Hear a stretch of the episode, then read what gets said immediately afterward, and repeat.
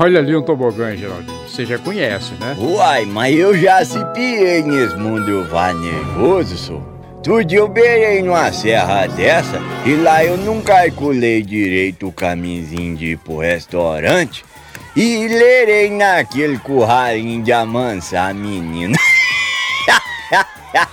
e aí quando eu atinei pra isso, só, eu tava subindo uma escadinha e tava aquele enxame de gente que não dá pra espiar o fim daquilo. E aí quando eu vi, tinha um desse cano de cuspir menino e lá no fim assupitando gente. Sai aquele povo descanchelado, e eu fui ficando fadigado com aquilo. Olhei pra trás, tinha acabado os recursos de voltar, e pra frente um sujeito meio estrovado, estumando o povo pra descer naquele curso. E eu acabei concordando com aquilo. Menino, mas se eu soubesse que esse trem descambava desse jeito, eu tinha aborrecido mais esse homem pra deixar escapulir daquele aranzé.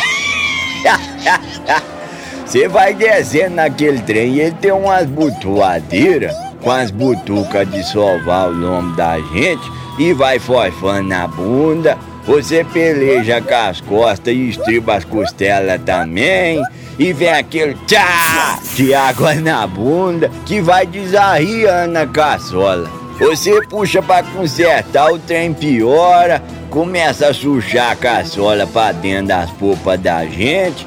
Daí você peleja pra ver se apruma, coloca a mão na parede pra minguar a carreira e esfola os coros da mão também. E tenta com o pé e não tem jeito também. Até que você sai de outra banda. Mas não dá jeito de medir a fundura daquilo até você ver o mundo lá fora. Aí você já sai de cambota, só, procurando um jeito de ficar na volta certa do mundo. e já puxa o que tá ali menos safocado perto de você. Menino, mas que estorvo. Tá aqueles besta que sai tudo antes de você rindo e diminuindo a vergonha deles no seu apuro.